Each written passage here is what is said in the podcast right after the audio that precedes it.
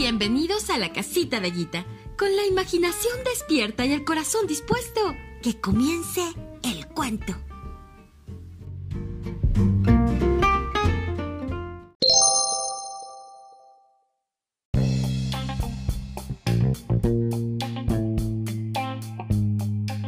El pequeño abeto, cuento tradicional.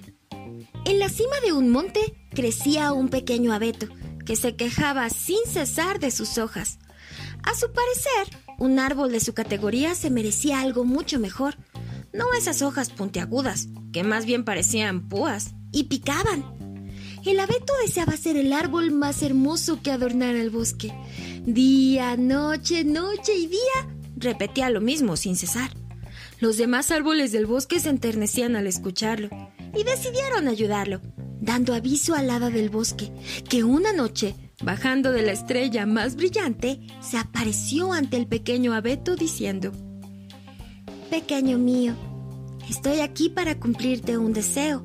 Piensa bien qué pedirás. Seguro te sorprenderás. El pequeño abeto no cabía de felicidad. Cerró los ojos y enseguida respondió. Quiero ser el árbol más guapo de todo el bosque. Hoy, ojalá mis hojas fueran de oro. A la mañana siguiente, despertó con las hojas de oro. Brillaba muchísimo. El brillo de sus hojas atrajo a unos ladrones que inmediatamente le quitaron su brillo. Todas las hojas lo dejaron completamente desnudo. El pobre abeto comenzó a llorar desconsolado y su llanto atrajo nuevamente al hada del bosque, que esa noche regresó junto a él.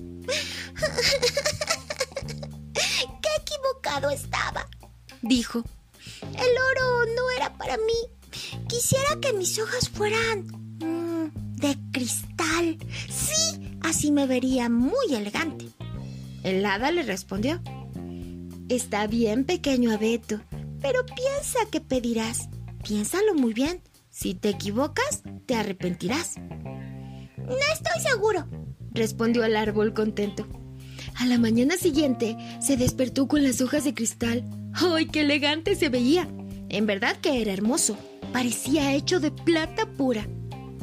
Pero no esperaba que el viento esa mañana soplara tan fuerte, provocando que sus hojas se golpearan unas con otras, hasta que nuevamente quedó desnudo. Y así desnudito volvió a llorar.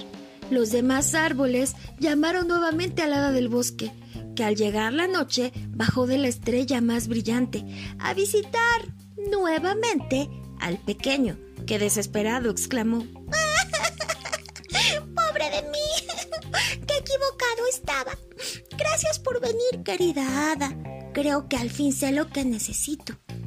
El árbol no se podía quitar de la cabeza la idea de ser tan guapo que todo el mundo quisiera verlo. Es más, que con mirarlo alegrara la vida a cualquiera. Y formuló entonces otro deseo. Mm, quiero tener hojas iguales a los demás árboles, así redonditas y bonitas, pero más grandes, más verdes, más hermosas. Ahora sí que no podrá fallar.